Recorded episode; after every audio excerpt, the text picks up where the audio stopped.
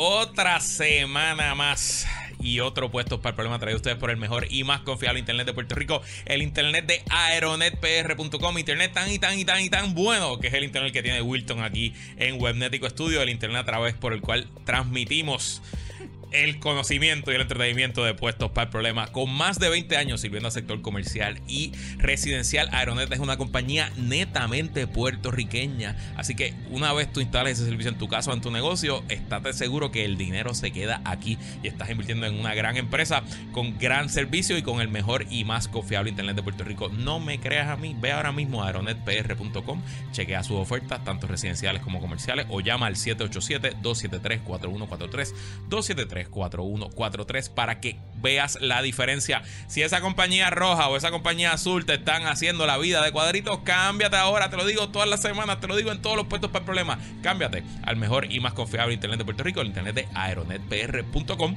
Los presentadores de puestos para el problema. Jonathan Lebron. Mira, este. Empezaron las encuestas. Empezaron las encuestas. Esta, este, mes, este mes se come filete de piñón en casa. ¿Por qué? Porque las encuestas siempre nos generan, Ah, sí, generan generan como- muchos downloads. Sí, nos sí, generan sí. muchos de downloads. hecho, de hecho, vamos a hacer así el color bien rápido. Si usted quiere ver el cuestionario completo. Ok. Ajá. Ajá. Vamos rapidito. Rapidito, rapidito. Et- el noti ok, Noticel empezó a publicar. Noticel está utilizando un encuestador que es una firma internacional que se llama Atlas Intel, son brasileños. Es una firma que trabaja en muchos lugares del planeta. Y su metodología es diferente al tipo de encuestas que se están haciendo en Puerto Rico históricamente. Históricamente la encuesta en Puerto Rico, la del Nuevo Día, ¿verdad? Que es la que todo el mundo comenta. Eh, y la mayoría de los partidos políticos hacen más o menos algo similar. Es una encuesta casa a casa. Que pues, Puerto Rico es un país pequeño. Uno, en teoría, puede tirarse a la calle. Es caro, pero lo puede hacer. Y en cuestión de dos, tres semanas, en una muestra aleatoria que combine barrios, urbanizaciones, parcelas, centros urbanos eh, y áreas demográficas, uno puede hacer una muestra tocando en la puerta y decirle: Hola, buenas tardes. Yo soy Luis Herrero. Eh, trabajo para The Richards Office, que es la encuestadora del Nuevo Día. Que le dieron caquita. El Noticel le está tirando caquita. Noticel le tiró Eh, caquita, le zumbó, Y, lo vi. y- y pu- puedo entrar a coger un, hacer, una pre- unas preguntas. Antes esos cuestionarios eran en papel y era un bad trip, pero ahora son en iPads, literal. Exacto. El encuestador tiene un iPad y va contestando las preguntas, llenando, co- compilando. Perfecto. Una encuesta así ahora mismo en Puerto Rico de una campaña de la gobernación Benchmark te va a costar como 70, 80, 90, 95 mil dólares, que yo me imagino que más o menos es lo que está pagando el nuevo día por su encuesta. Noticel, eh, esta empresa Atlas, eh, Atlas Intel, tiene una metodología completamente distinta y las encuestas son por internet. Y usted, cuando escucha que una encuesta por internet, pues usted probablemente su levanta. Re- Recordemos lo que dijo Aníbal Vega Borges, el desaparecido Aníbal Vega Borges, que no, is- sabemos dónde está. Aníbal Vega Borges? Eh, sea, hay que buscarlo. Where in the world. where in the Eh, world. Entonces, eh, pues aquí no, esto es una encuesta por internet, pero, pero, no es una encuesta como la encuesta que hace, voy a decir Radio Isla, por decirle un, medio, y nadie está, todavía que estoy hablando mierda. Ahora Radio Isla, a- pone. Radio Isla pone por la mañana, ¿usted cree que Jonathan Lebron es, es, eh, guapo o feo? Vote ahora en radioisla.tv. Esa encuesta Que es un realmente un, es un sondeo, no tiene validez porque cualquiera puede ir y votar. Y de hecho, las campañas que están aceptadas y se organizan, pues mandan a su gente a votar. Y usualmente cuando. Lo que eran los bancos de llamada que decía que decía este nuestro amigo Ojeda, Ajá. Pues ahora es bancos de contestar Pues ya. Atlas Intel no hace eso. No es que tú vas a la página de atlasintel.com y votas. Ellos le presentan la encuesta a cierto grupo de personas utilizando la demografía que ellos entienden que va a componer el electorado. So, yo presumo, y ya no presumo porque ahora estoy confirmado que así sé cómo funciona, que ellos ponen anuncios en el internet. Ellos ponen anuncios que te digan, ¿quieres participar en un estudio? Eh, ¿Quieres contestar esa por cómo es? ¿Cuál es tu sentimiento sobre Puerto Rico? ¿Cuál es tu sentimiento sobre el gobernador? Y con la magia de la publicidad digital, pues uno puede comprar la demografía que está buscando. Van y targeteando, van y en las targeteando. zonas que están buscando. Entonces, cuando ellos va- van, ven que la muestra está entrando y dice, me falta gente de Vieques y Culebra, pues pongo anuncios solamente en Vieques y Culebra. Y así funciona. Y en efecto, pues lo confirmamos esta mañana. Estamos grabando martes. Esto sale miércoles, martes en el Patreon. De hecho, eh, ahora, si usted quiere ver la encuesta, en el Patreon, ahora mismo en el Patreon, Está el cuestionario. Está el cuestionario completo. Full, completo. completo, completo, completo. Pues, una persona que yo conozco y aprecio mucho me escribe esta mañana, como a las 7 y media de la mañana, mira, tengo el cuestionario de Atlas. Y yo, sí. Fui a Google y escribí encuesta Noticel Pierluisi con la idea de que me saliera Noticel, o sea, para ir directo, porque la gente, ¿verdad? No necesariamente escribe noticel.com. Y le salió un anuncio en esos anuncios de search de Google que decía, déjame ver si lo tengo por aquí, que- la línea, contesta la encuesta. Eso es lo que significa es que ellos estaban dándole duro al CEO para poder llegar, poder granular bien. Correcto. Mira, aquí decía, aprobación de Pedro Pierluisi, encuesta 2024. Míralo ahí. Y lo Oh, está pagando wow. un señor que se llama Tiago Barros Rodríguez Costa, que debe ser el brasileño que está corriendo la encuesta, porque la encuesta es de Brasil. Yo me imagino, no, no sé, no lo Y conozco. cuando le daba al enlace, pues te salía la encuesta y está abierta. Es un cuestionario de 27 preguntas, 28 preguntas. Hay un par de gente que lo está compartiendo por ahí. Recuerden que ya la encuesta está cerrada. Ya, usted no va a poder contestar. La encuesta está cerrada, correcto. O sea, Eh. yo la, yo la llené eh, y dije cómo iba a votar y todas las cosas, pero no creo, mi resultado no afecta nada porque ellos dijeron que la encuesta se corrió del, eh, 10 del 15 de febrero al 22 de, al, al 22 de, de febrero. Y como explicamos la vez pasada cuando hablamos un poco de la publicidad digital, particularmente de Noticel, Noticel tiene un- unos waypoints de data Ujú. gigantescos Bien porque bueno. su, su una datos audiencia, una base de datos tanto croleada por Google por- y por otros waypoints. O sea que estoy presumiendo que si ellos utilizaron data de propio Noticel, pudieron ser bien targeted. O sea, pudieron estar bien específicos eh, a la hora de, de targetear a la persona como tal. Eso que no es mala lo que, lo que te estoy diciendo. O sea, la metodología no debe ser mala. Al contrario, No, a mí, de nuevo, eh, y si quieren los invito a que busquen, esta encuesta original salió en octubre, pueden buscar nuestro análisis de ese momento. A mí la metodología no me molesta. Y de hecho, en noviembre cuando yo fui a la convención de la Asociación Internacional de Consultores Políticos, le pregunté a mucha gente sobre esta encuestadora, sobre todo de países donde ellos están activos. En ese momento estábamos a punto de las elecciones en Argentina. El presidente de la asociación nuevo es argentino, así que hablé bastante con él. Y me dice, pues mira, ellos han estado muy activos en Argentina, la- les ha ido bien con los resultados, pero él dice, pero todavía me, me genera cierta duda la metodología, ¿no? Este, él no, no pensaba, nadie de las personas con las que yo hablé en, en noviembre creían que ellos estaban inventando los números, pero obviamente pues una metodología nueva, una metodología distinta y hay que verla. Pero a mí me parece válida, yo no tengo problema. Y, y al final del día, la- el valor de esta encuesta no es necesariamente la metodología, es el, la tendencia que nos va a dar, porque si la repiten cuatro veces de aquí a noviembre, pues Correcto. vamos a poder mirar ciertos cambios y ciertas cosas que, eh, eh, ¿verdad? Y de, entonces, en noviembre, cuando tengamos los números, digo, primero, en junio, cuando tengamos los números de las primarias, tendremos el primer atisbo de cuán bien Omar le va, y en noviembre, Y yo creo que pues, eso es lo más, honestamente, eso es lo más importante de esta encuesta, o que es lo que tenemos hoy, compararlo con la que ellos hicieron. Este, o sea, pero vamos a empezar con los números. Pues tengo los números. Si quieres, vamos a empezar con la demografía para sacar esto rápido del medio. Tú sabes que antes de, antes de, de entrar con la demografía, eh, me llamó la atención que utilizaron, hicieron unas preguntas eh, sobre consumo de medios. Sí. Usualmente el nuevo día Pero hace eso. específicamente de análisis político de radio. Eso me estuvo curioso. solamente. Pero me estuvo Y, curioso. me, y me- me sentí un poquito. Te dejaron fuera, te dejaron fuera, te dejaron No fuera. está, ni tú ni yo Ni estamos. yo, exacto, exacto, pero está bien, está bien. Parecen como si Cacu y Noti1 fueran las únicas estaciones de radio de Puerto Eh, Rico. que exacto. Y, Sí. y ciertos programas, porque Ciertos no todos, programas, no sí, todos. sí, sí. Pero me estuvo curioso porque significa, digo, no sé, porque no hemos visto los cruces, pero significa que ellos estaban tratando de identificar algo a través de los programas y consumo de radio. O sea, me presumo yo, porque una de las metodologías que uno puede hacer es que tú, hay, un, hay una guía de tú analizar los temas de un programa y tú más o menos saber si son centros, si son derechos, si son estadistas, si son independentistas, lo que sea. So, no sé. Esos números no los han publicado todavía. No los han publicado Solamente todavía. tenemos el cuestionario. Eh, pero curioso, ahora que lo trae, donde más cambio hubo en la encuesta de octubre a febrero Mm. es en los issues. ¿Ah, sí? En los issues que la gente se preocupa. A- apunten eso, hagan la nota mental que vamos a ir sobre ellos ahora. Ok, la muestra son 2.200 encuestados. 52.6% son Mm. Que es, un, mujeres. que es un poquito más de lo que el nuevo día usualmente Si nos están viendo en YouTube, eh, estamos proyectando los números ahora. 47.4% son hombres. Eso se parece bastante no solo a la población en general, sino a los electores. Votan más mujeres que hombres. El nivel de ingreso, menor de 25 años, de 25 mil al año, 54.4%. Ese es el país. De 25 a 50 mil, 26%. Y más de 50 mil, 19%. Las regiones de- del país están distribuidas más o menos equitativamente, como tiene que ver. De, dos de 11, el distrito de Carolina, que es el que menos tiene, a 14% Guayama. Fíjate, eso está extraño ahí, que Guayama sea el que más tenga. San Juan tiene 13.8, Guayama 13.8. Pero acuérdate, pero Guayama. Ah, bueno, pero. Eh, Guayama región. es bien grande. Es Esos son, los distritos senatoriales. Son los Sí, son distritos que Guayama es gigantesco. Sí, puede decir. Puede ser, está bien. bueno, no importa. Ah. Eh, las edades también se parecen a la demografía: 18-44, 34%, 45-60, 29%, 60-100, 36%. Eh, nivel educacional: eh, 48 con educación primaria o secundaria, 51 con educación superior. En Puerto Eso es Rico, más o menos La mitad del funciona. país tiene, tiene año. bachillerato más o menos. Eh, y religión: esto está interesante: católico 53.2. Para, para, para eh, eh, tristeza del ateo de este programa. No, para tristeza yo estoy orgullosísimo que ya seamos 6.3% ateos. Ese número se parece al de Estados Unidos, mano. Somos docenas ya, ya somos docenas. Ya, si, si fundáramos una iglesia, la iglesia Bueno, tendría, tendrían más, probablemente tendrían más electores que Victoria Ciudadana. Y lo Eliezer di- Molina. Eso lo dijiste tú, no yo. Eh, protestante 19.8. Entonces, otra religión 20.7. ¿Qué Bueno, otra hay, religión? hay muchas. Oye, aquí Bueno, hay, aquí hay muchos, Hay muchos santeros, Es hay es muchos. es. O sea, hay muchos, hay muchos, hay muchos, hay muchos. Hay, aquí se practica mucho. Sí, sí.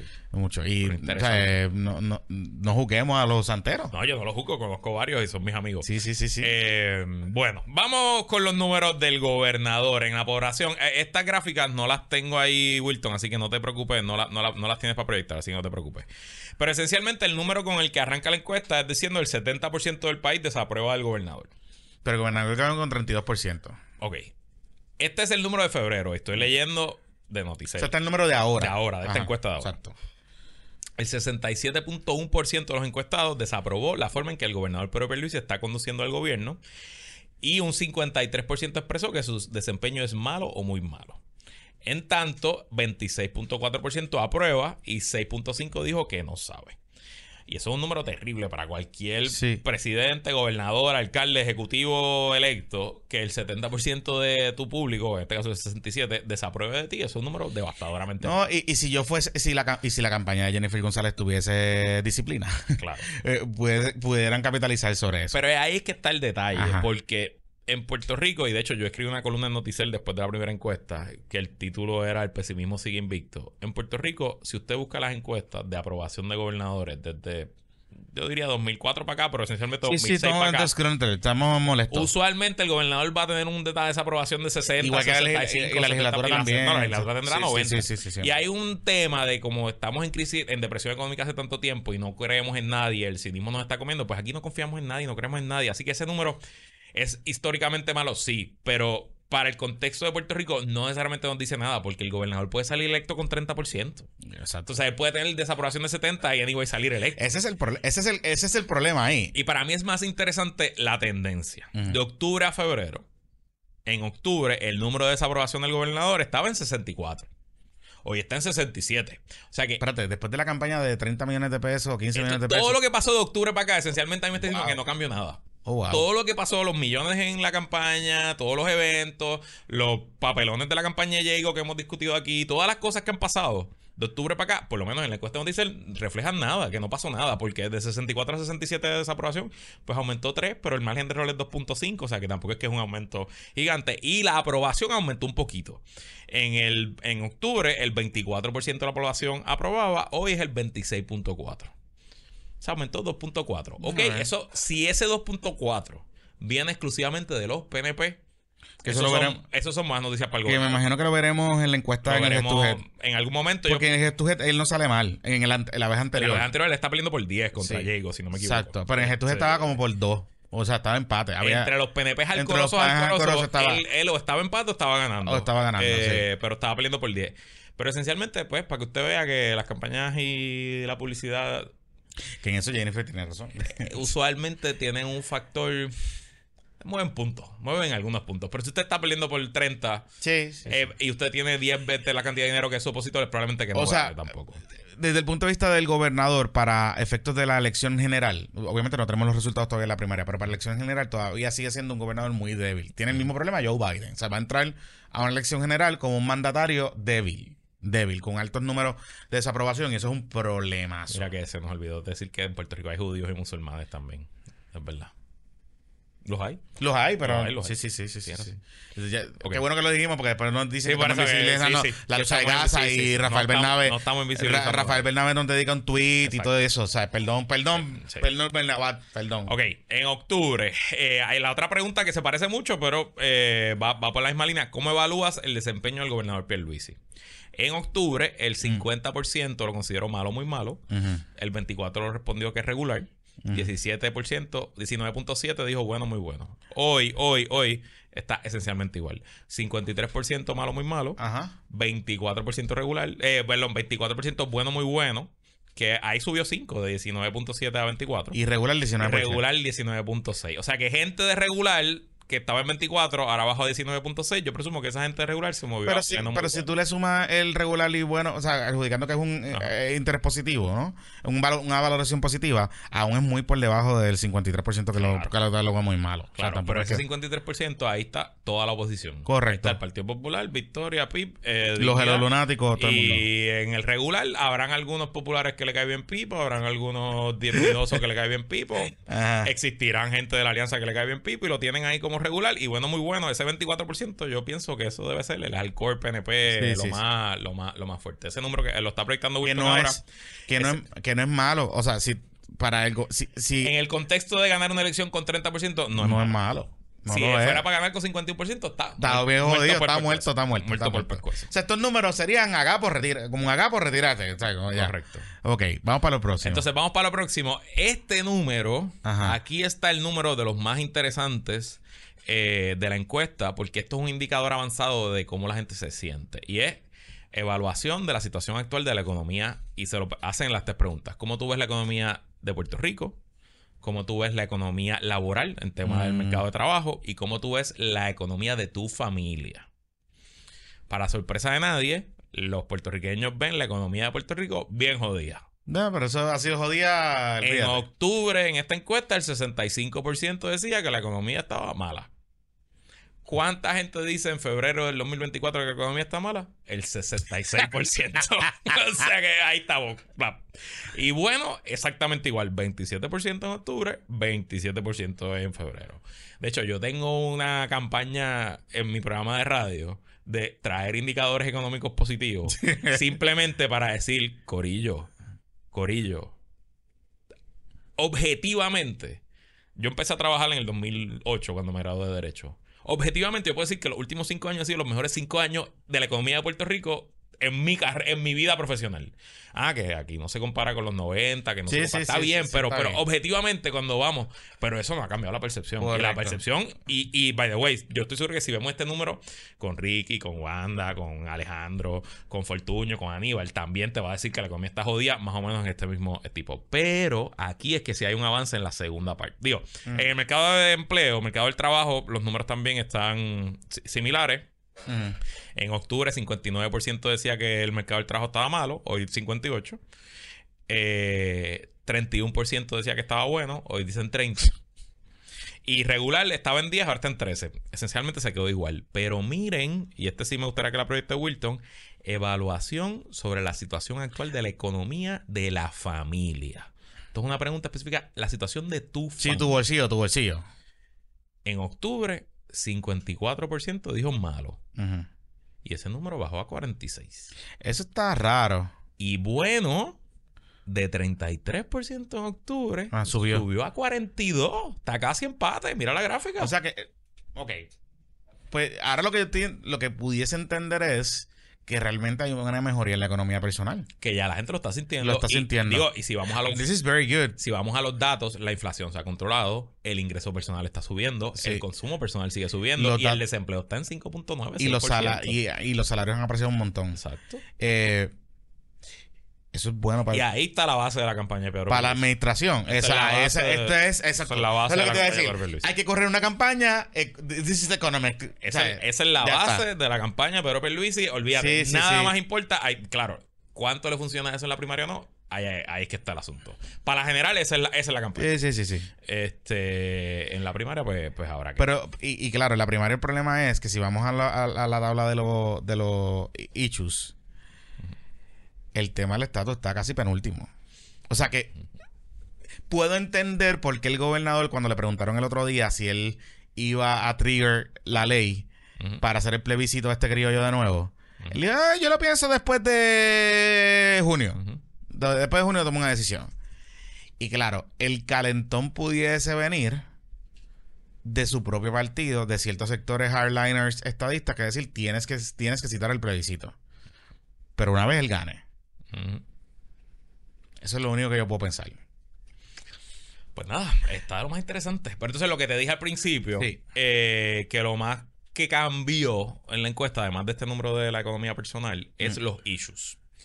¿Cuál es la preocupación principal? Y aquí se preguntó exactamente lo mismo con el mismo wording. O sea que la pregunta compara octubre contra febrero. En octubre, el tema principal era la corrupción con 60%. Eso repite ahora con 55.7. Así que eso no cambió. En primer lugar, la gente sigue pensando en la corrupción y ahí está la campaña de la alianza. Y si te fías, ¿por qué repiten bipartismo corrupto con el apellido corrupto? Bueno, porque eso es lo que la Eso gente que dice que es, es el eh, situación. Saludita Lama. En octubre, el segundo issue era situación económica e inflación. Y en febrero, ese issue, situación con, ¿verdad? quedaba segundo lugar con 41%, o sea que es un número importante. En febrero, ese número bajó Mm. a la séptima posición, con apenas, ¿dónde está por aquí? Era, Eh, era, era un por ciento bien bajito, sí. eh, lo tengo aquí con 11.8%. O sea que eso correlaciona con la Con pregunta, la pregunta de la anterior de la, situación de la familia. Sí, sí, Porque sí. de 40 a 11, eso es un cambio mayor. Eh, lo, que estoy, lo que te quiero decir es que ese sí, eh, pues, hay algo bien positivo. O sea, todavía hay rasgos positivos para el gobernador, para montarse. Eso es algo bien revelador ese. Ajá, ajá. Porque usualmente, en, y esto es encuesta en todas las democracias, corrupción pues no necesariamente está en top 3, pero es usualmente top 3 es seguridad, salud y economía. Y recordemos- algún orden Y recordemos que la corrupción, ve- venimos de la, del maratón de casos No, federales. no, la corrupción. Y porque, y porque está flor de piel y porque yo creo que en parte es uno de los asuntos que encabrona al país y que Sí, explica sí, lo sí, que sí, el sí. cambio Y tuvimos a. Tata acusada. O sea, como que. Hay, hay un montón de factores ahí que la. Entonces, la- ahora en octubre salió segundo el estado del sistema de educación, que no creo que sea casualidad, porque a la vez que esta encuesta estaba corriendo, estábamos viendo los TikToks, los TikToks. los temas de las Exacto, escuelas. exacto. Administración de las finanzas públicas tercero, que correlaciona con corrupción, Ah. condiciones del sistema de energía eléctrica, inseguridad, criminalidad y narcotráfico, y por ahí otras cosas más. ¿Sabes qué bajó un montón? ¿Qué? Los valores. Los cambios de valores tradicionales, ¿te acuerdas? Que estaban Ah, en aquel momento eh, en alto. cuarto lugar con Ah. 24.4. Eso como que para el carajo, sí, sí. Hoy sí. están en noveno, octavo lugar, iba- con 14.14. Te iba a comentar que hablando sobre ese tema de la energía que lo mencionas ahí, cuando tú- uno va a la pregunta de Luma y del sistema eléctrico, la gente está encojona con Luma y con Genera y con toda esta pendeja. Pero cuando le hacen una segunda pregunta que me llama la atención y le dice, pero usted quiere ¿cuál es la alternativa? ¿Usted quiere cambiar lo que quiere hacer? al gobierno. Y el gobierno, el bicho. Si, que- yo traba- si yo trabajara para Luma, yo estaría bien contento. por eso, lo que te quiero decir, inclusive en la misma pregunta le, le dicen, ellos no están contentos con Luma, pero le hacen la pregunta de que si el sistema ha mejorado y la gente dice que sí, que ha- hay algo de mejoría, o sea, que como que entiende que hay algo de mejoría. Si yo fuese la gente de Luma estaría bien contento y particularmente los de Genera. Este, que aprovechen ese momento porque ahora viene, ahora viene, como este, verano, que es que vienen los, los apagones. Este, correcto. Aprovechen, aprovechen ahora mismo que la gente lo está viendo bien. Eh, Exacto. pero nada, está muy interesante la encuesta. Obviamente, solamente tenemos la primera entrega. Estamos grabando, son las 2 y 40 del martes. Ellos la vez pasada publicaban cosas por las tardes también. Así que probablemente hoy martes haya cosas. Pero lo que los invito es que en el podcast del domingo le vamos a meter largo y tendido al asunto. Y, vean, y, y entren al patreon.com de puestos por programa para que vean el cuestionario. Lo que vamos, está publicado ahí. Exactamente. Este, eh, eh, no lo vamos a publicar públicamente. Eh, me imagino que estará corriendo por ahí, pero eh, ese es el cuestionario. Ahora, antes de, de irnos a la pausa, Luis, ellos colaron hoy el tema de la percepción de ideológica de Puerto Rico. ajá, el marco aquí, ideológico lo de Puerto. Rico. Eh, hacen esencialmente se, tres preguntas. se mantuvo esencialmente Se igual. mantuvo esencialmente igual, pero hacen tres preguntas. Y yo siempre tuve la preocupación de cómo era que se hacían las preguntas. Al ver el cuestionario, que tenemos la oportunidad de verlo ahora, no lo tuvimos la vez pasada, me llama la atención que la pregunta es bien sencilla. Es una pregunta de que usted se considera de izquierda, derecha o de centro, lo que sea. Eh, no hay explicación y no es aided. O sea que no, no, no le dicen, no hay un juicio valorativo de las personas eh, de cómo es que por tema, por issue, este, tú te, tú te, tú te calificas.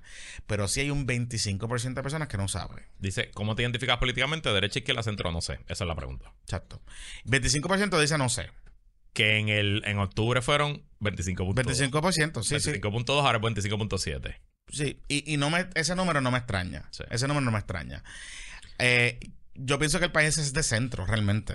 O Derecha, 33.5 en, en febrero, 35.7 en octubre, así que no cambia. Centro, 20, eh, 32.1 en febrero, 29% en octubre, así que se mantiene igual. Y la izquierda, en octubre era un poquito más, 10.1, ahora es 8.7, pero tampoco. Tampoco. Es el mismo, tampoco. el mismo make-up ideológico de. Claro, de ahora yo quisiera ver, por ejemplo, si, si Noticel nos hace una, un cruce, a lo mejor no lo hacen, pero un cruce de la gente que se identifica por el PPN, por el PNP, PPD, que la, que la vez pasada lo hicieron el año pasado, pasado, En octubre, mira, en octubre. Sí. Lo hicieron por los vota- por el voto del gobernador. Los que votaron por Pedro Pierluisi, el 65.8 se identificó como de derecha.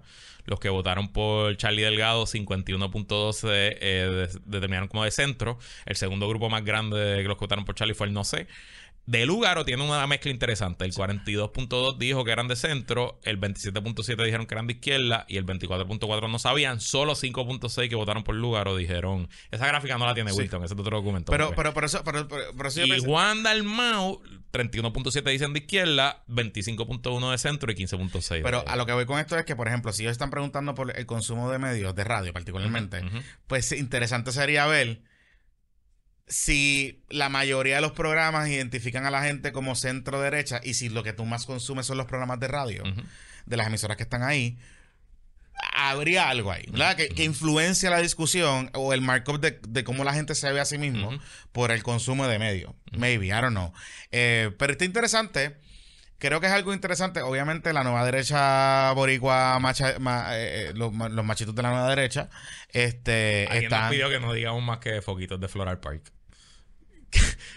que Ah, que- Park ha tenido muchos residentes destacados Ilustre, ilustre. como Juan Ramón Jiménez, como Roberto Sánchez Vilella, y que no me quemos a foquito con esa gente destacada de Floral Park. Así que le pido disculpas a la gente de Floral, los queremos y los apreciamos mucho.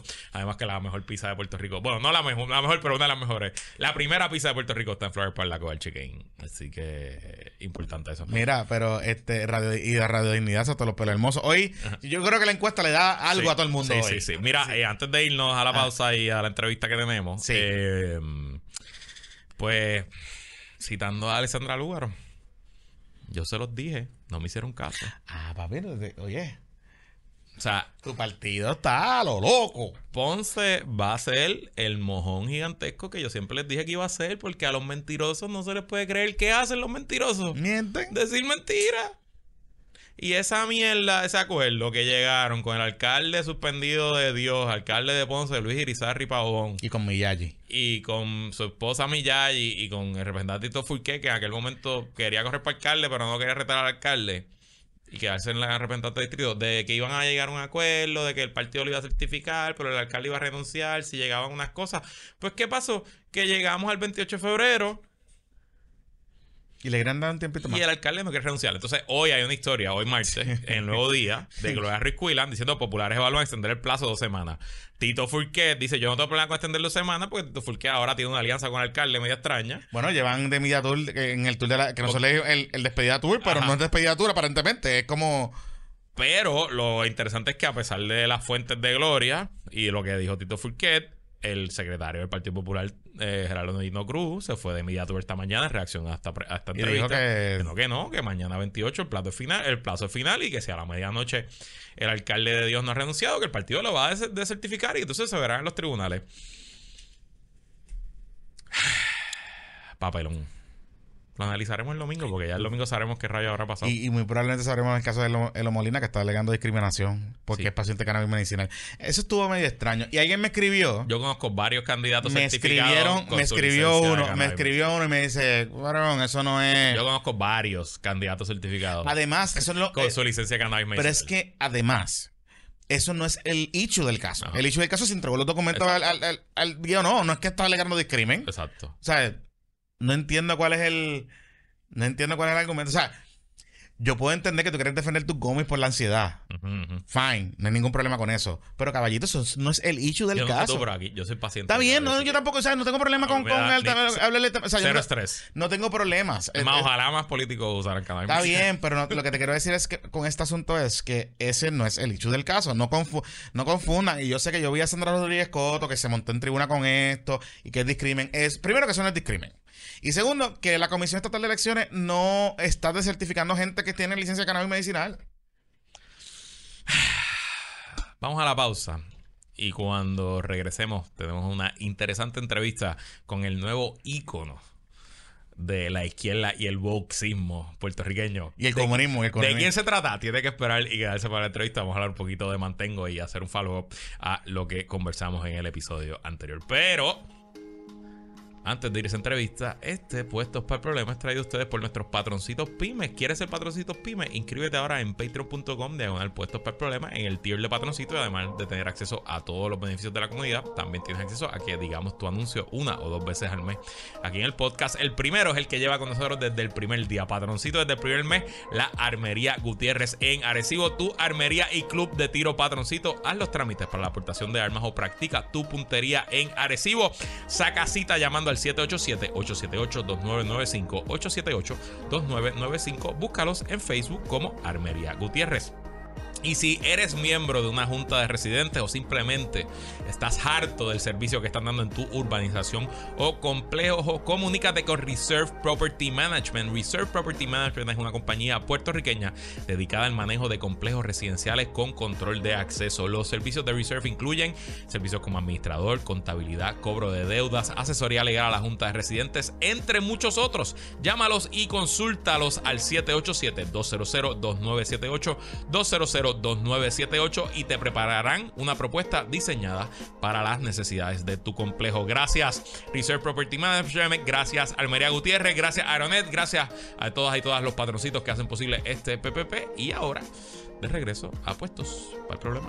Mira, regresamos, continuamos aquí en Puestos por Problemas. Siempre mm, siempre da como un sentido de nostalgia y de así como, como un reunion de, de Mm. high school tener a, tener a nuestro invitado en este podcast. Es como cuando invitamos a Sagar también. Sí, sí, sí. Es Sí, como, como volver a, a nuestros comienzos. Y ahora estamos grabando más cerca de cuando grabamos en nuestros Mira, tú comienzos. sabes, sí. tú en la misma lo- calle, la misma ¿Sabes calle. que el otro día borrando cosas encontré, un- no sé por qué, me salió el primer episodio, primero, primero, primero, primero, primero que nosotros grabamos. De Podcast del Cárcel. De- Que se llamaba Podcast sin nombre. Primero, Wow. que casi no nos escuchábamos. Sí, y porque que eran malas palabras. por Sí, sí, era, eh, y casi no nos escuchábamos. porque pues, Yo era me acuerdo que Sobrino. Terrible. Yo me acuerdo que Sobrino llegó con su liga al pad gigante de, de, De temas, nota. de temas. Y nosotros ahí a disparar estupideces. Y, y na- y nada ha cambiado. Con por lo que veo, yo vengo con una computadora, con notas. No, con- Yo pero nosotros, nota tenemos aquí, nota, tengo mi nosotros nota en la tenemos nota, computadora. tenemos nota, Tengo la tenemos nota. computadora. Muy bien, Tenemos nota, muchachos. tenemos nota. Mira, está con nosotros Cristian Sobrino, eh, de ahora, Ahora porque es la trinchera, ¿no? Porque la Porque- sí, Y del bipartismo Strike Back, el nuevo podcast favorito de Luisito Mari. Está muy bueno. Lo escucho cuando sale y empiezo ahí a mandar comentarios rápido, rápido. El a mandar feedback. el ha, tenido, corrupto. Sí. ha tenido muy buena acogida el BSB. El, el último fue un Yoripari. Debiste ponerle el Yoripari Balbino, pero está bien. Okay. Este, pero estuvo bueno, estuvo bueno. No, no, no, no, estuvo lo, bien. lo más que me gustó del último episodio es que hablaron súper bien de nosotros. Así que ahí No, no, no, no, eso- no, no, y, de, y de Juanvi de Café en Mano. Sí, sí, sí. No, no De tengo. hecho, ustedes no han traído a Juanvi para acá. No, no. Yo no lo conocía, yo lo descubrí por Juan Dalmau. buen tipo, buen tipo. Sí, no, no, o sea, no, no lo, no lo veo desde el punto de vista malo. Ajá, ajá. Pero, o sea, Balbino no sé si todavía está llorando. O sea, Él no está llorando. Lo que pasa es que yo creo que, y es parte de la premisa, ¿verdad? Detrás del, del- de este segundo podcast que puse Mm. en el feed de la trinchera, que es que se le da desproporcionalmente, a mi entender, una cantidad de atención y legitimidad y defensa Mm. a las posturas, ¿verdad? De- del independentismo, de la alianza, como lo quieras poner, el nombre que te dé la gana del día. Eh, y como que se crea esta dinámica tipo Bruce Lee con Chuck Norris en Enter the Dragon, donde Chuck Norris rompe la tabla y te dice, ah, ¿qué tú vas a hacer? Y Bruce Lee dice, pues, Boards don't strike back, ¿verdad? Así que tienes que darle de vuelta. Y Balbino, pues, dentro de lo que yo creo que fue una muy buena entrevista que ustedes hicieron, y lo dije en el programa, eh, él dio su contrapropuesta y lo cogió y estaba molesto, Estaba molesto, claramente. estaba Por eso, ¿verdad? porque, porque- Oye, Pero, pero a mí lo que estaba indignado. La, la- la reacción que yo recibí era todo el mundo, ¡por fin! ¡Sí! ¡Dile! ¡No pare a Balbino! O sea, Era, era, así que hay mucha tensión en la calle por lo que vimos Yo creo en que lo hay de mucha- Y que estamos ustedes en fucking discutieron. febrero. Yo me creo que- en la madre. O yo sea, creo que hay falta mucha- con cojones. Yo creo que hay mucha tensión con, como que hay mucha tensión Hay- con hay Juan. tensión, Pero tensión. Pero yo creo que están sacando de proporción la tensión con Juan. No creo que es con Juan, creo que en general. No, en general, yo creo que- y Y ustedes eh, lo discutieron ahorita en, en cuando hablaron de lo de Noticero, o sea, cuando tienes un país o una isla, una jurisdicción, lo que quieres decir, que casi 70% está pissed off, hermano, la dinámica social cambia. Sí, sí, es verdad, Y, y, y le añado la estridencia de las redes sociales, el algoritmo, que todo lo que Claro. es lo que es más extremo y lo que es más controversial, pues estamos todos. Y un poco, de hecho, y, y- y- y podemos empezar con esto Sí, por sí. aquí. Un poco también los que estamos hiper politizados o consumiendo este tipo de contenido, no importa nuestra ideología, pues estamos matándonos. Pero allá afuera, cada Ah, día hay una masa más grande de gente que simplemente no le importa. Don't, este don't give a fuck. Y, y como cerró Val- y como Balbino cerró su, su disertación en el, en el programa, él está con Coscuyuela y yo creo que hay muchas personas que están más como Coscuyuela. Ah, que- no sé si están muchas personas como Coscu- Volvemos. En la parte cuando él decía que, mira, la gente no quiere estar en diabla todo el día, quieren ir a... Ah, esa eso sí, quieren ir, a- quieren ir a, comer la capurria y croqueta y eso es verdad, eso es verdad, eso es verdad, sí. Cuando yo empecé mi programa los domingos en Radio Isla, Ajá. que fucking programa a la una de la tarde, Bueno, que por era. dos horas. Acuérdate, acuérdate que el un, un programa en que tú estuviste conmigo fue eh, la cosa esa que hacemos en los De- domingos también, que era después de. desahogo, sí. Que era después de la cosa de, de, de Don Pijuán, que en paz descanse. Exacto, de, de- El corazón solitario. El corazón solitario. Yes. Pues, pues el, el Yes. cuento. Sí, eso el- es lo mejor, el mejor, programa, el mejor programa de radio ever. Pijuan estaba bien contento conmigo porque yo, mi programa era una a 3, ya esa hora, y el de él empezaba a las 3 y me dice, tú me entregas a esta estación con audiencia. Tú Yes. Viva, viva, tiempo". viva, viva. Y, Tenía una buena dinámica, tenía a Renata, tenía y a Heriberto. Heriberto. Pero aquí, aquí, ves que, aquí es que ve el tema. Heriberto y yo, en medio de Game of Thrones, pues decíamos, es fucking domingo, vamos a hablar de Game of Thrones, que se joda. Y le dedicábamos media hora usualmente todos los domingos a Game of Thrones. Y un día, María de Luz Guzmán, saludo a María de Luz Guzmán, hoy compañera de mi estación de Radio Isla, puso en Twitter, increíble que esté media hora de la radio AM hablando de Game of Thrones. Y yo, pero señora, es domingo, debe hablar de fucking Game of Thrones, ¿cuál es el problema? Bueno, cuando empezamos el calce, O sea, que yo creo que quizás, yo estoy tratando de hacerlo, pero por cuestión de, lo, de la preferencia de la audiencia lo hago menos, pero ustedes, por ejemplo, antes hablábamos mucho de Star Wars, hablábamos de Game of Thrones, Sí, Nosotros- claro. ah, hablábamos de series. Ya que hablamos del BCN y Ay, cosas. sí, porque sí. es que. Sí, hay que y al final del día, yo creo, ¿verdad? La clave de, de este podcast y de los podcasts en general es que es la, la intimidad que tenemos con nuestra audiencia, pues se presta un poco a, Correcto. a abrir y a. Y te, hacer- permi- te permite hacer cosas, entonces sí. Digo, a veces te dicen no hables más de esta mierda. Claro. Sí, Pero- ustedes también cogen lo de BCN y lo llevan a un límite. Pero ahora Ah, hacemos un podcast. No, no, para loco, loco. Yo estoy harto de empezar el programa y escuchar 25 minutos de ustedes hablando de un juego que yo no voy a ver, sobre un evento que a mí no me interesa. ¿Verdad? Yo quiero hablar de política. Pero como eso, impuestos para las apuestas, estamos moviéndolo. Pues, pues, Estamos moviendo las cosas de deporte para allá. Para- como vamos a poner, como vamos a poner Disgruntled para otra cosa también. Anyway, mira, eh, en el último episodio hablamos sobre el tema de la dependencia, un poco sobre La lo que guerra contra los pobres. la guerra contra los pobres y lo que se está planteando en algún momento dado de, de convertir nuestro sistema de beneficencia social en otra cosa. Ajá. Eh, y de hecho, Juan Dalmao, yo haciendo una revisión de la entrevista, un poco sacando contenido para nuestras redes sociales, habla, abordamos ese tema. Eh, lo hablamos de distintas perspectivas, pero específicamente sobre el tema de la asistencia social. Y me llamó la atención porque es más parecido a lo que han planteado ciertos sectores Sí.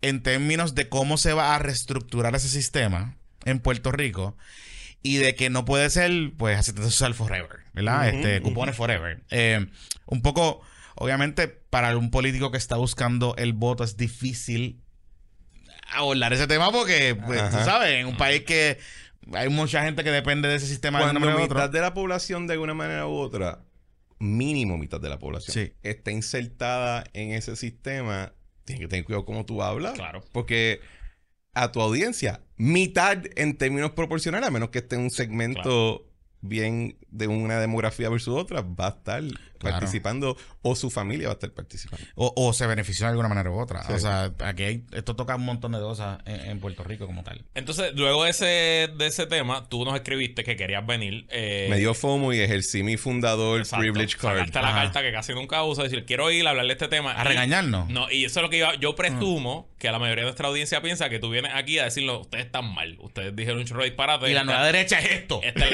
la- neta. Ah. Pero, pues, poquito spoilers, quizás les sorprende que Sobrino no viene por esa línea. Ah, no, vengo, no para Yo nada. pensaba que sí. o- No, no, yo, de hecho, me di- cuando digo que me dio FOMO, era literal, porque ustedes estaban teniendo una conversación. eh, y yo dije, sí, sí, tienen razón. Y yo tengo todas estas tablas. Y quiero hablar de las tablas. y, y me- me- y ahí mismo le escribí a Luis. Y es que el, yo encuentro que hay un poquito en este tema de lo que es el programa de beneficencia social, sea médico, sea nutricional, sea eh, de vivienda, Vivienda. De vivienda. ¿verdad? Mm. Y se ha dado el, el síndrome de la her- herradura, donde la derecha y la izquierda se han encontrado en ambos llegar a un punto a decir, el problema en Puerto Rico es que la gente tiene demasiado chavo. O sea, y, y entran en lo que yo digo que es una teoría totalmente errada de que, eh, de que necesitamos enfrentar una pobreza redentora donde mediante la necesidad y, y el- la, la carencia, y el sufrimiento, el sufrimiento. puertorriqueño va a ser renovado espiritualmente y va a encontrar de nuevo la voluntad de ser productivo Qué que ha sido perdida, ¿verdad? Lo que yo acabo de escribir, tú lo escuchas tanto a la izquierda lo escucha en la derecha. Eh, y recientemente había escuchado un programa de La Voz del Centro con Ángel Collado Schwartz que estaba entrevistando a un agricultor y él decía eso. Él decía que el problema es que el puertorriqueño no quiere trabajar la tierra. Y tú escuchas estas cosas de nuevo y de nuevo y de nuevo y de nuevo. ¿Qué pasa? Cuando tú estás dando Para el este- récord, yo, yo no quiero trabajar la tierra. Quiero dejarlo meridianamente claro que yo tengo cero interés de trabajar Sí, la tierra. tampoco. Cero interés. Primero tenemos que enseñarte a cocinar. Para empezar. sea, pero lo cero- primero, cero pa- pausa. Tú no sabes cocinar. Yo sé hacer algunas cositas. Tú eres un hombre. Eh, más no o sabes cocinar. No, no, no, no. no. Yo Te acabas de procrear una criatura y tú no puedes cocinar un Gracias. plato Le de puedo comida. cocinar, Gracias. le puedo O sea, yo le hice a. Estefan este fin de semana waffles de- con, con la carita de Little Yoda. O sea, No, como que no, eso me, me eso fui se over. la mamá, eso se lo hace la mamá. No. Se lo hace la mamá. No, cabrón. Y después se pone woke. Anyway, déjame No, yo, yo brego con todo, todo lo que es spray post. Mira, a ver, Te eh, vamos a enseñar a cocinar. Esa vemos- es, esa- es la, esa es la misión de puestos Aquí para, para la vemos el paternidad. síndrome del, del privilegio. Anyway, el punto es, el punto es que, Ajá. ok, se crea esta narrativa eh, y la llevamos escuchando por mucho tiempo. Tú lees, por ejemplo, los diarios de Ángel Morales Carrión a principios de los 80, a final de los 70. Él está totalmente traumatizado con esto, este asunto del mantengo. Tú escuchas... Importante porque los cupones llegan a Puerto Rico en los 70. En O los sea, 70. Y es Antes de eso había, habían programas, pero ninguno había sido masificado. Como el ese bloque. Porque en esa época se da el programa de la Gran Sociedad de Lyndon B. Johnson y, y- La cuenta favorita tuitera de Balbino. Sí, Medicare y Medicaid, Nutrition Assistance Program, eh, se había dado el Fair Housing Act y diferentes, eh, los Civil Rights Act también habían tratado de atender esa vivienda. Lo que nosotros hoy hablamos de mantengo es de los 70. Ujú.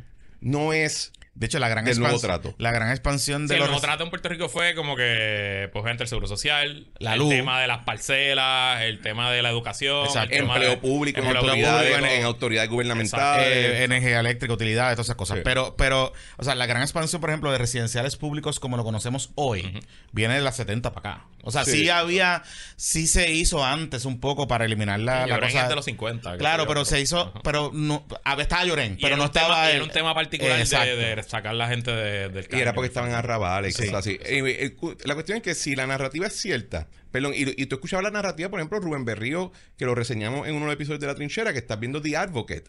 eh, se habla, él habla de este tema, Rubén Berrío en aquella época, cuando era un socialdemócrata. ¿verdad? Pero es, de nuevo, el mantengo, el mantengo, el mantengo, le estás dañando el espíritu trabajador y productivo al puertorriqueño. Eh, tú lo ves ahora mismo, Juan Dalmau cuando hizo su tour en Washington, D.C., que él le dice a alguno de los republicanos, porque se reúne con ambos, eh, demócrata y republicano, y le dice, mira, Puerto Rico ser un ejemplo de cómo dejar atrás el mantengo. Tú escuchas... Así que este tema está bien. Y entonces cuando tú vas al, al foquito metaverso y el mundo del ILE, lo- los empresarios molestos que susta- no se sienten eh, suficientemente eh, eh, ¿Cuánto- apreciados. ¿Cuántos empresarios trabajan la tierra? Bueno, Pero papá, ese es el punto. Mi, Estoy clien- jodiendo. mi, cliente- mi clientela es corporativa. Claro. I love them. Claro. Pero se me hace a veces difícil cogerte en serio si te estás quejando de lo difícil que es conseguir empleado en Por el eso. mercado, pero tú ya estás un Maserati, caballo, no me voy a sentir mal por ti. Sí, es difícil, Correcto. es difícil. Es verdad, es verdad. Anyway, ¿qué pasa? Si eso es verdad, si esa teoría es verdad, tiene que reflejarse en data en términos de la, de la participación laboral y la tasa de desempleo. Tiene que salir. ¿Tú me puedes compartir eso para dárselo a Wilton? Es que no está en una... No te lo está, puedo enviar, pero no está Ok, en una... está bien, está. No. Ahora, ¿de dónde yo saco esta data? Esta data, yo me meto siempre, rutinariamente, en la Junta de Planificación, donde están los informes al gobernador y su anexo estadístico hasta los 50. El informe eh, eh, económico del gobernador es una publicación que por ley tiene que hacer la Junta de Planificación. Es muy buena, de hecho. Y es esencialmente la primera página de la historia económica de Puerto Rico. Si tú revisas Sí. ese informe todos los años, vas a ver ciertas narrativas y ciertas sí. cosas O importantes. sea, por más, por más que puedan criticar a la Junta de Planificación, ese informe es bastante cu- Cuando se hizo la reorganización de la Junta de Planificación durante el periodo mío en el gobierno, sin querer picamos esa parte de la ley. Pero te hacen el informe, que es excelente, ¿verdad? El, el punto es el siguiente. Si tú vas a esa data, Mm. tú tendrías que ver que la reducción masiva ocurre más o menos en los 70. Ujú. Quizá un poquito antes, quizá un poquito después. Reducción masiva en. En participación laboral Participación. y un aumento desenfrenado también, desempleo. Esa sería la hipótesis. Eso es que no había otra manera, porque si mantengo está arruinándole la productividad Claro, al puertorriqueño, exacto. porque lo está, porque el puertorriqueño es homo economicus, es este ser perfectamente racional, que toda decisión que va a tomar Es por por, interés económico, pues tiene que ser ahí. Tú vas a esas tablas y tú ves que en el, en el 40, donde la población laboral se, se contaba a partir de los 14 años, porque Wow. esa edad a los 14 años estaba Se trabajaba. mi abuelo vuelve de Corea a los 20 años y ya para esa época él había tenido dos nenes, había tenido un divorcio y había peleado una guerra. La verdad, así que era, eran otros tiempos. Pero en, en 40 la tasa de participación laboral es 52.2% Diablo. y el desempleo es 15%. Wow. Sin cupones, sin plan 8, sin week, No, sin nada. no, papá, en esa época la gente se moría con un machete en la mano Mm, trabajando. O con una aguja si estaba en, en el hilo. Sí, sí, literal. o con una palanca si estaba... o sea, Mm, mm. Era así. O de disentería, o de un virus, o de algo. Ahora, qué interesante, en el 50 la data no cambia mucho, la participación laboral sigue en el en 53% Mm. y el desempleo sí está en 12.9%. y esto es en el milagro económico del esto es cuando crecimiento. 50, esto está empezando, Empezando manos a la manos obra. a la obra. Todavía, todavía no está en el Ok, pic. Pero algo pasa, en el 60 está en 45.2%. La tasa laboral. Y ese es el empieza el pic La de la primera, de primera, de primera No mano se nada Espérate, todavía. by the way, quiero aprovechar para definir participación laboral. Importante, porque es un término que se repite y probablemente la mayoría lo, lo conoce, pero por si acaso, participación Ah. laboral es el porciento de personas que trabajan de todo el universo de personas con edad para trabajar. Así que obviamente se, se excluyen a los niños, menores de 18 ahora, antes menores de 14, como explicó Sobrino, y se excluyen a los, a los viejitos y viejitas que ya están retirados, tampoco forman parte de la... De la Así, así que en el la tasa 60, laboral. en el 60 tuve una reducción de 8% en una década. Hay varios factores y ninguno mantengo. ok. Eh, los niños están yendo a la escuela más. ¿verdad? Eh, ahí empieza la emigración, en la, la gran emigración La de los gran- 50. de los 50 y 60. Eh, pero si no ocurría esa emigración, posiblemente la tasa de participación es más bajita. Claro, Porque Claro. se fueron porque no había trabajo. claro, Exacto. O por las condiciones. Quizás el desempleo es más alto. claro. Ok, así que en 60 ya bajamos 8% y todavía no hay cupones. Lo que hay son cajitas que le daban a la gente para, con leche y cosas, leche, pero eso. nadie vivía de eso, ¿verdad? Todo el mundo tenía que seguir. Había comida, era comida, pero, pero exacto. Ahora, si tú vas a Edwin Irizarry Mora, hizo un estudio que su, ta- su tasa de participación laboral en esta época es mucho más alto. Yo creo que es porque él descuenta a los 14. Él empieza a contar a partir de los 16. No estoy seguro, Mm. pero porque ¿qué pasa? En el 76 eh, eh, empiezan a, contar desde los 16 en adelante. Porque ya pues, del 76 los nenes de 14 años no estaban en, en la caña ni, Ajá, ni en una fábrica. Pero entonces, cuando tú vas ya al 77, la tasa de participación laboral, 45% y el desempleo, 20%. Wow. Así que la reducción grande, porque y hemos oscilado entre 45 a 38 en los momentos más fuertes de la crisis. Hoy en está los momentos- 42. Vamos a llegar ya mismo. Ajá. Ok. Entonces, siempre, por ejemplo, en el 81, 43.2%, tasa de desempleo, 18%. En el, en el 83, 41% tasa de parti- participación, 41.8%, desempleo, 21.8%. En el 83, 41% participación, desempleo 23.5%. Y se mantienen los 20, eh, en 20% hasta más o menos 87-88, que es cuando las 936 ya están a todo fuerte. A todo ¿verdad? fuerte. Y ahí bajan a 15.9 el Claro. desempleo. La tasa de participación laboral sigue en 44.9. En el- y después tú sigues buscando en los 90. En los 90 siempre se quedó entre 45.5 a 48.1 fue lo más alto La participación. laboral. Y el desempleo llegó a bajar. El desempleo de 10% bajó en como a momento. 13%, eh, nunca bajó de 13%. Ya. toda la década. se quedó un momento en 16, etcétera. O sea, en medio de los Roaring Nineties de Doctor Papá. No, papá, cuando los ban- habían bancos por donde Banco, quiera dando préstamos a lo o sea, a lo loco. loco, construcción. Una, una, una industria de construcción a, apogeo con Sí. 70 mil empleos Ajá. full time y todavía tú tienes esa tasa de participación laboral y tú todavía tienes desempleo alto en doble dígito. Entonces, cuando llegamos al periodo de la crisis, que es después del 2006, ahí tuviste una reducción a los 38%, etcétera, y después del, del, hura- del huracán es que empieza a subir de nuevo la participación laboral. Eh, y el desempleo bajo. y el desempleo bajo. Hoy en día, según este informe que era hasta el 22, eh, hubo un desempleo de 6.9, hoy en día está más bajo. Está más bajo. ¿Qué implica? Y aquí es la parte que yo, yo no y, digo... la, y la- está más baja la, el desempleo está como en Y- 6.1. y la participación ya está en la participación está 43. como en 43. O sea que ha subido la participación Claro. y ha bajado el desempleo. Por- ¿Y, y qué ha habido en esos años? Aumento en el, Salario en mínimo. el beneficio, eh, sos- en, en los cupones, Ah, Hay más personas paridad en Medicaid y Medicare, Sí. Child Income Tax Credit que no Child. Income Tax Credit. O sea, los beneficios han aumentado en los últimos años y la participación laboral ha aumentado y el desempleo ha bajado. Tienes que tomar en consideración en algún momento El tema de la migración, ¿no? el tema de la migración. Mm. Pero ojo, siempre piensa, si se van porque no hay empleo y se quedan, tu desempleo sube. Sí. Pero no es porque le estás dando demasiado dinero. Claro. Es porque simplemente tienes un, Un problema un- estructural de empleo. un delta de población diferente. Exacto. Y, y, la- y de nuevo, hay que ser un poquito más, obviamente, mucho más académico. Esto, eh, si yo fuera a presentarlo, haría un ensayo, Sí, con sí, estudio, ah, pues, ah. traería un estadístico que me voy a sacar todas las variables, pondría un timeline con los diferentes eventos. Pero si tú ves los números y tú ves que siempre estuvo rondando en este porcentaje y siempre el desempleo estuvo en doble dígito hasta los otros días, desde los 40, 50, 60, macho, no fueron los cupones. Exacto. Eso es todo lo que te estoy diciendo. Sí, sí, sí. Esta idea de que el problema del puertorriqueño es que tiene demasiado dinero, lo cual lo hace poco productivo, es ridículo. Y entonces, un dato interesante es que yo me puse a chequear eh, eh, diferentes tratados de cómo hablaban del trabajador puertorriqueño en la época de la libreta del jornalero. Ok.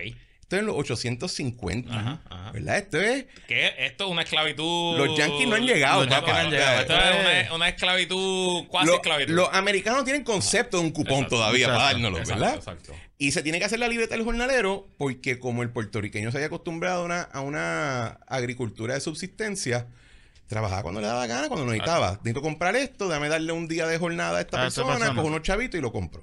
O dos o tres días.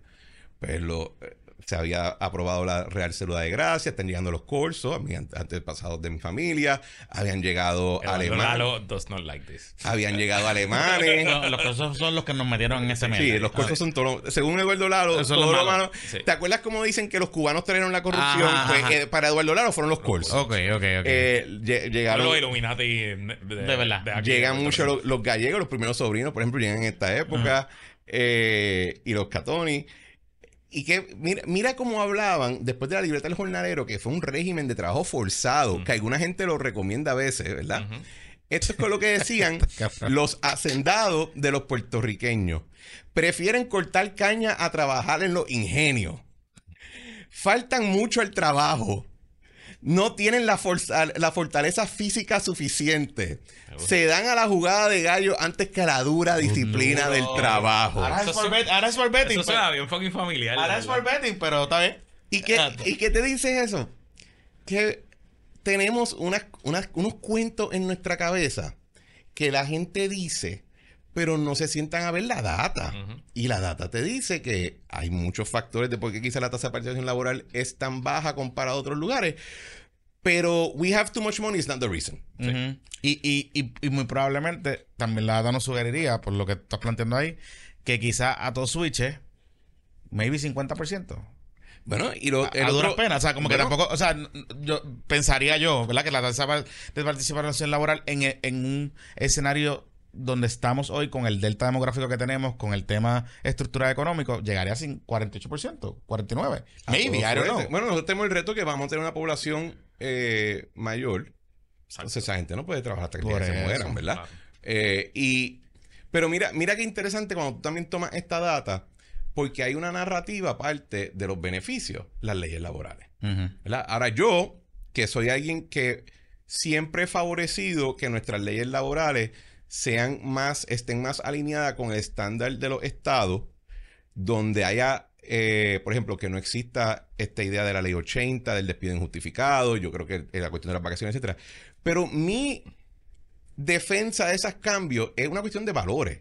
De que yo no creo que eh, los genios en la legislatura y el gobernador en la fortaleza deben estar metiéndose en el taller o en la fábrica o en la empresa o en la tienda o en la oficina de alguien a decirle cómo hacer las cosas. Porque si ellos fueran tan buenos en eso, lo estarían haciendo y no estarían metidos en un mármol. Así que haz lo tuyo y déjalo a ellos hacer lo de ellos. Pero incluso cuando yo estaba en la Junta de Supervisión Fiscal, este era uno de los debates grandes que yo decía, el problema por qué no hay trabajo es porque las leyes laborales los ponen vagos. Ese era el argumento. Y si tú miras la data, ¿qué pasa? Tú miras cuando se aprueban todas estas leyes, no hubo un cambio. No hubo un cambio sustancial. En términos de participación laboral, esto lo vimos, por ejemplo, con el asunto de la ley de cierre. Cuando se eliminó la ley de cierre, Exacto. que tú podías defenderla como una cuestión de valores, es decir, yo favorezco eh, que la el comercio pueda abrir cuando le dé la gana, sin tener una penalidad legal Ajá. en términos de compensación, igual que tú puedes defender, decir, no, no, en nuestra sociedad nosotros queremos que haya un día de descanso. Exacto. Así que te queremos poner a ti una penalidad para estar seguro, que, porque no te puedo cerrar la tienda yo, pero te voy a poner una penalidad. ¿Ves? Es una discusión de valores. Pero, ¿qué- ¿cuál la- el, el argumento que se presentó de parte de la empresa privada y del gobierno en esa época, del gobierno al Darle cual yo favorecía? Más empleo. Es que si quitamos esto va a haber más empleo. Y no hubo. Y no hubo. No. No hubo. Eh, la ley 80 no existe hasta el 76, la de despido injustificado. Mm. La ley 80 tiene unos issues en cómo el gerente piensa en la creación de nuevos empleos. Claro. Pero claramente la participación laboral no tiene nada que ver con que se haya aprobado la ley 80 en el 76. Claro. No tiene nada que ver con que el, el te- Ferrer aprobó lo- el bono de Navidad en el Tampoco. 68. Tampoco. Bueno, y si no es culpa del mantengo y no es culpa de las leyes Ni laborales, el bon Navidad.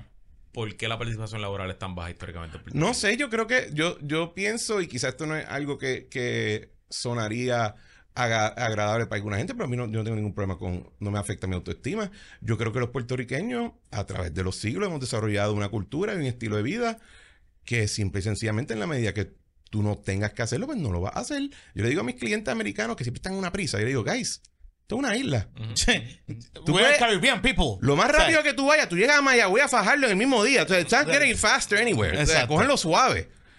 Y, esa, y eso es algo que tú ves en todas las islas, ¿verdad? Que, que Hay algo- tiene- estoy seguro que hay algo cultural, pero también, y esto es cultural también, el tema de la informalidad es... Pero la informalidad de todos. Por eso, pero la, O sea, la- de la economía informal. la informalidad se tanto del sector- todo, porque, Del o sea, sector empresarial y del sector Claro. productivo. O sea, de- del, del empleado. O sea, y- de los dos lados. O sea, el, hay el- mítico arch- arquetipo del chivero. Claro. Hay gente que ha criado familia. Ah, claro. Y van a Disney. Pero eso es lo todos, que te todos los años chiveando. Pero esa y- informalidad yo la incluiría en lo que dije de la cultura. Que Claro, tenemos exacto, sí, es cultura. de que- ¿Por qué? ¿Cuál es la queja que tiene mucha gente con Chivero? De que, mano, si no quiere ese día, no aparece. Claro, seguro. Ese es el problema. Ah, no consigue gente buena. Ajá. Sí, O sea, es tú lo- verdad. tú lo- la gente quiere que su chivero eh, sea como un buen puritano. Exacto. Que todos los días por la mañana se levanta a rezar. Y que Hola. cobre el mínimo. Y te llega y dice, hola, ¿cómo estás? Hola, ¿Te patrón. puedo-" Hola, patrón. Hola, patrón. Gracias. El otro asunto es Sí, sí. salario. Y a mí me encantó la, la, la entrevista, la- hoy en el Nuevo Día, O sea, o ayer, Manolo- sale mañana. Habló Manolo, ¿no? Manolo dice, mira, tienen que ustedes perderle miedo a pagar mejor. Sí. Y, Y me, sorprendió. o sea, te lo voy a poner de esta manera. Yo siempre, toda mi vida profesional, he sido bien remunerado. Ajá.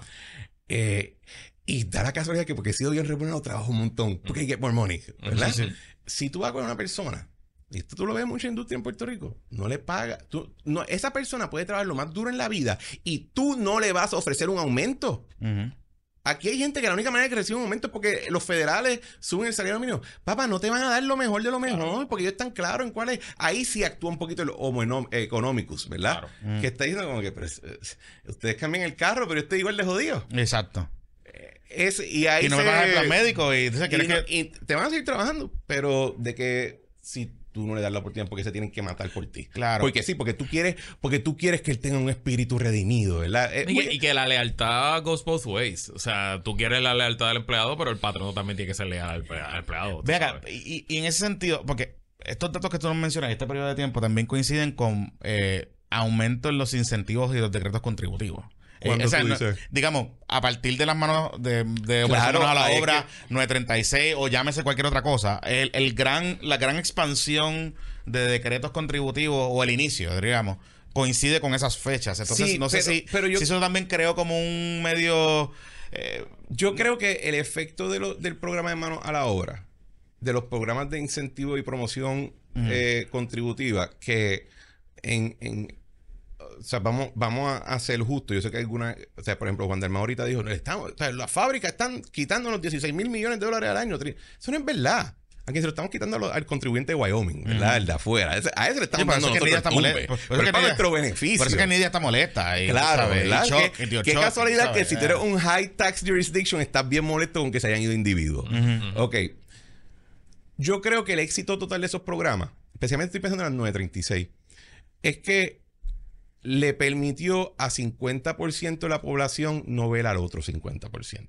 Mm. Le permitió decir yo soy primer mundo y aquellos ni existen para mí. Que ese es el 50% de decir, me voy para cole pongo el en colegio, aunque el colegio no sea el mejor del mundo, pero no estoy viendo los de allá porque no estoy en escuela pública. Perdi- ¿sabes? perdimos, el, perdimos la idea de que éramos un civitas. Sí. De que, de alguna, de que, y no estoy hablando de que en contra de tener eh, liberalismo, tener derechos, sino de la idea de que lo que le pasa a aquel allá afuera de la muralla de alguna manera te puede tocar a ti de vuelta y que tú por eso que te va mejor tienes algún tipo de deber. Oye, y las sociedades describen cómo es ese deber de Mm. muchas maneras, pero yo creo que ese fue el gran beneficio en términos de visión sociocultural de esos programas que le permitió a mitad de la isla mandar a los nenes a Boston a janguear con los príncipes Exacto. y con los, los, los oligarcas latinoamericanos y todos podían estar con el tarjetazo. Y va Brickell, y va Y Brickell. cuando te esto- preguntaban de la pobreza en Puerto Rico, decían, "Pues en Puerto Rico no hay pobreza. Pobreza. Ser pobre, no. Sí, un claro. Coscu y Vela. Sí, sí. O sea, creamos 50. O sea, un, la versión de yo creo que tiene probablemente más interacción con gente pobre que nosotros tres. La tiene, claro. pero la tiene un poquito más mercantil por, por la cuestión de su, de su trabajo. Pero no es, viene del 50% de, Sí, no, de no ver al otro, tú sabes, como Pero, tal. pero me, me siguen lo que estoy diciendo. Y, y esa, y, mi- y la razón que me dio FOMO es que yo sí soy un soy conservador, tengo unas posturas bastante derechas, creo en liberar el mercado laboral, pero me endiabla cuando veo en redes sociales y en otros medios versiones bien mediocres y patéticas de mis puntos de vista. Y el tema del mantengo es una discusión mediocre, porque está ausente de todos los factores que de verdad claramente te- algo pasó entre el 40, Ujú. entre el 40 y el 60, antes de que se aprobaran todas estas leyes laborales, antes que se aprobaran todo esto, algo pasó y usted no- y ellos no saben la contestación. Y decir que, que el puertorriqueño tiene demasiado dinero y que por eso no está suficiente Sí. motivado, según ellos quieren que estén motivados, pues cágate en tu madre. Y, muy, proba- y muy probablemente la contestación a eso que pasó son, es multifactorial. O sea, tú mencionas el tema demográfico, mencionas los cambios estructurales industriales. O sea, hay, hay un montón de cosas que pudieron haber pasado ahí. Y lo, y Ah, lo que, me que, que no sé, ¿sabes?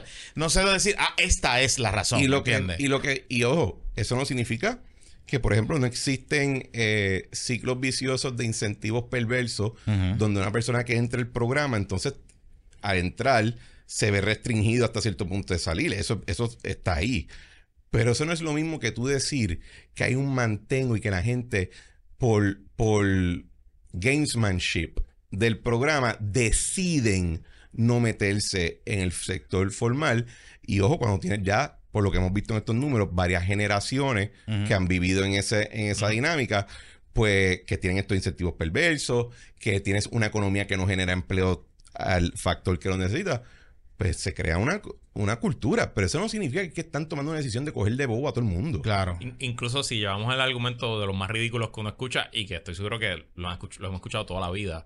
De que ah, se ponen a parir muchachos para coger cupones. Ya ni eso cuadra porque ya vamos perdiendo población por Sí. 20 años. O sea que ni siquiera pueden decirme eso. Y, O las sea, ta- como y que- las tasas o de. sea, si tú quieres irte full, full, full eh, demagogo, incluso racista un poquito, clasista full, pues ya ni ese argumento lo Al tienes. paso que vamos, cuando tú veas a un papá, eh, a una mamá con su bebé en plaza o en algún shopping, la gente va a ser como cuando ven los soldados en el aeropuerto que dicen thank you for your service. Thank you for service. Se lo van a- Thank you for your service. Thank you for ¿verdad? your- Talks and Eh, prayers. Thank you for your service, Jonathan. Thank you for your service. Eh, Thank you, Luis and Jonathan. Sí, sí, sí, sí, No, sí, yo, sí, no, sí. yo no he contribuido ahí. Eh, que yo sepa. Eh. el, el, les cuento después fuera del aire. Pero- el, el- a lo que iba también es, y más nos debe preocupar de la siguiente manera. La gente que está adelantando este punto de vista y esta narrativa lo hacen al servicio de tratar de cambiar política pública y el diseño de programas y de leyes. Entonces, o, y yo siempre digo a todo el mundo, soy conservador porque siempre pienso que no importa cuán malo esté algo, puede ser peor.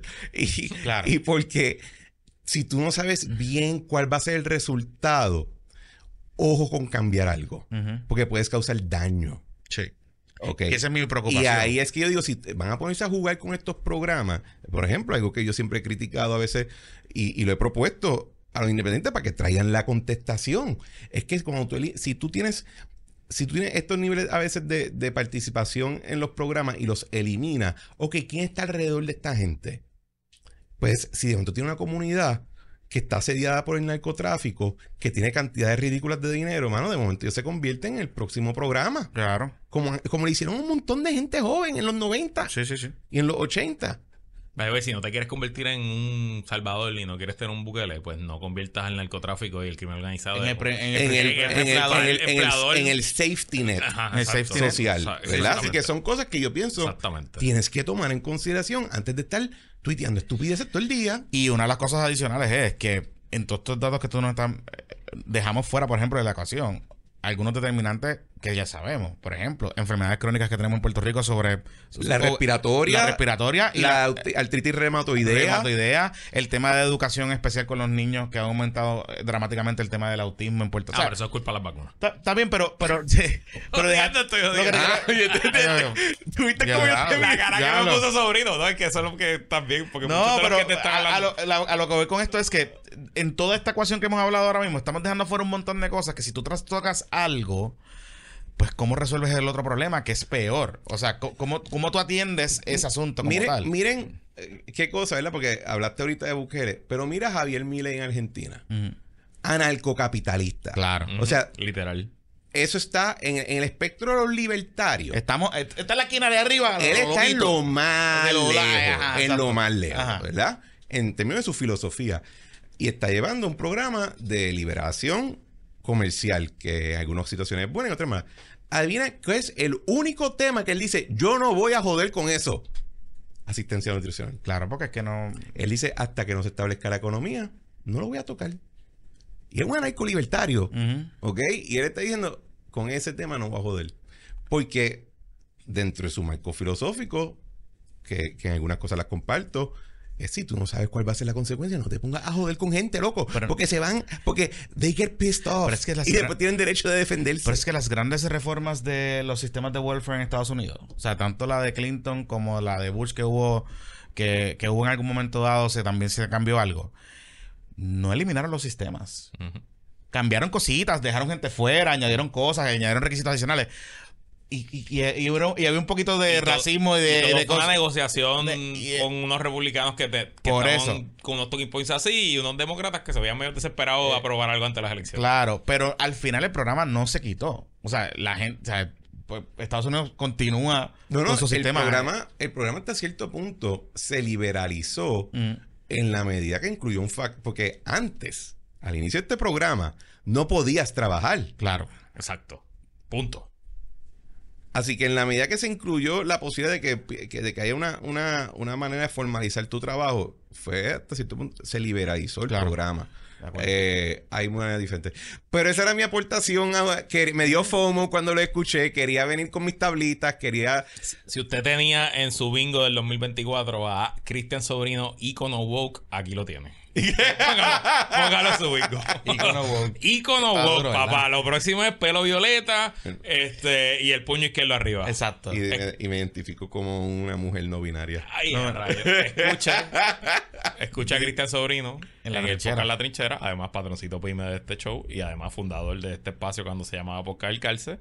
Eh, Busca el episodio del Yori Party de Balvino. Y ahora con su nuevo offshoot, el bipartidismo Strikes Back, junto a Luis Balvino. Tengo que decir que eso de niño genio, cuando lo escucho hablando, me, eh, digo, la verdad es que el cabrón tiene una fucking memoria fotográfica. Y ya no es un niño, es un genio. es un hombre genio ya. Es ya genio, punto. Sí, ¿sabes? Entonces el tipo dice, Habla no, con Lyndon B. Johnson No, en que- Twitter, una cuenta que corre Lyndon B. No, lo que- Está raro eso, está Bueno, rarito. el, el Bipartismo Strikes Back es un podcast adicional, pero es dentro del mismo dentro feed de la trinchera. Sale los sábados y la trinchera sale los miércoles. Los miércoles. Mañana, hoy, salió un episodio con Pablo José Hernández. Que nos El mejor fuimos- episodio de la trinchera. Ay, Dios mío. Nos fuimos, bueno, estuvimos dos horas. eh, Hablando del exilio, el hablando del exilio de Luis Muñoz Marín. Hablamos de ese, hablamos mucho de, de- de la palabra y de, y de. Yo le digo a la gente cuando lean el libro, pregúntese por qué Muñoz usó el término, ¿verdad? Yo Porque sé. era un poeta, un tipo que sabe usar las palabras. No, yo, yo sé, o sea, Lalo, el- el- el- está bien, pero el, imaginario, oye, el imaginario del Partido Popular Democrático, en términos de, de esa, de, de la utilización de las palabras del pan, tierra, libertad, eh, el trabajo, claramente tiene diseño y viene de alguien que es inteligente. O sea, no, no le estoy quitando el mérito.